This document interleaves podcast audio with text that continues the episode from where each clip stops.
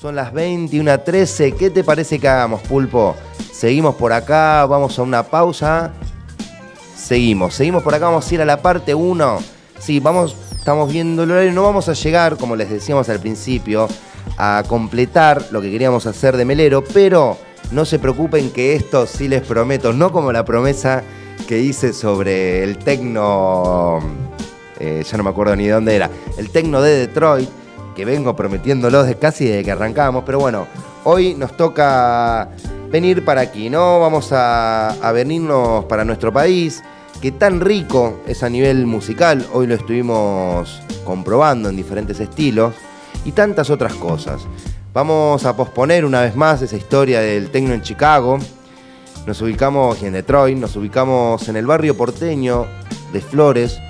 En 1958, a principios de ese año, específicamente el 12 de enero, nacía el gran músico, compositor, productor, un artista con una gran sensibilidad, Daniel Melero.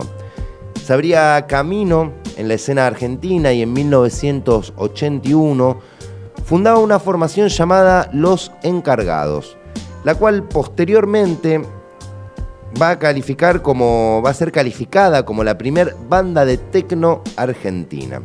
Más allá de que no era un tecno duro como lo conocemos hoy o lo que nos puede representar la palabra tecno, sino más popero, esa marca, esa marca del pop con la electrónica es una marca que va a tener Melero, va a tener durante toda su carrera.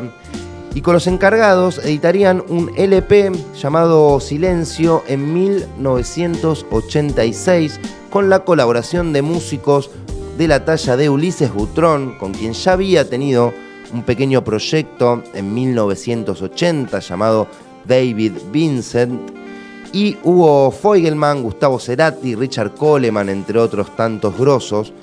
Melero se había montado para esa época un estudio en una vieja casona de flores que pertenecía a su familia y por allí circulaban en ensayos y zapada gran cantidad de artistas como los que nombramos recién.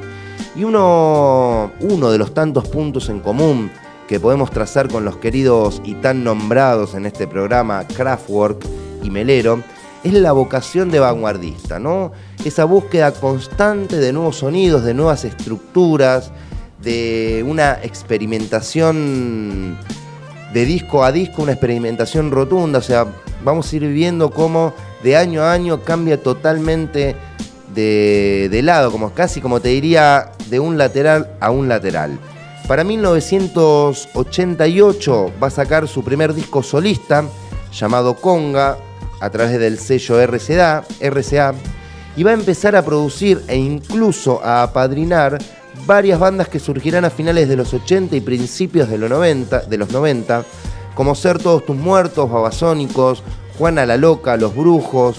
También sería el productor artístico de tres discazos, como comentábamos recién con Javi, tres discos de Soda Stereo a principios de los 90, Canción Animal, en el 91 Remix y el gran disco Dínamo de 1992, cuando año en el cual también va a editar junto a Gustavo Cerati en modo dúo el LP Colores Santos. Antes quiero comentar que del disco, esta cuestión de que hablamos del Kraftwerk, disco que hoy no vamos a poder escuchar, se llama Tecno, pero lo vamos a escuchar el próximo, el próximo viernes, sale el tema que eh, oímos hace un rato que se llama Expreso Moreno, esa, mm, es un homenaje más que una parodia a lo que es el expreso europeo de los Kraftwerk. La cuestión, vamos a detenernos un poquito en Colores Santos y vamos a disfrutar cinco temas de ese disco, el cual contenía un total de 11 canciones, pero que por obvias cuestiones de tiempo, el pulpo editó las que consideró más adecuadas para esta noche. Así que escuchamos en Set Point a Daniel Melero, Melero y Gustavo Cerati con su disco Colores Santos. Y ustedes quédense porque todavía nos queda más de media hora aquí en Set Point por Cultura, lo más radio.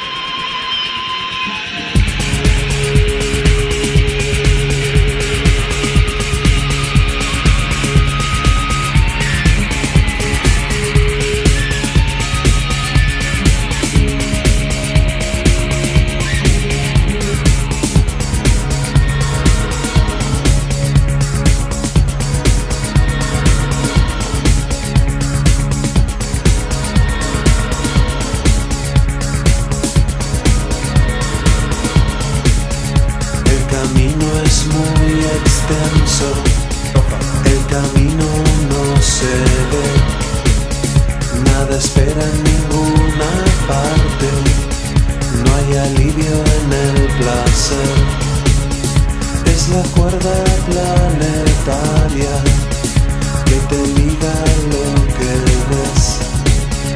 Es la cuerda planetaria.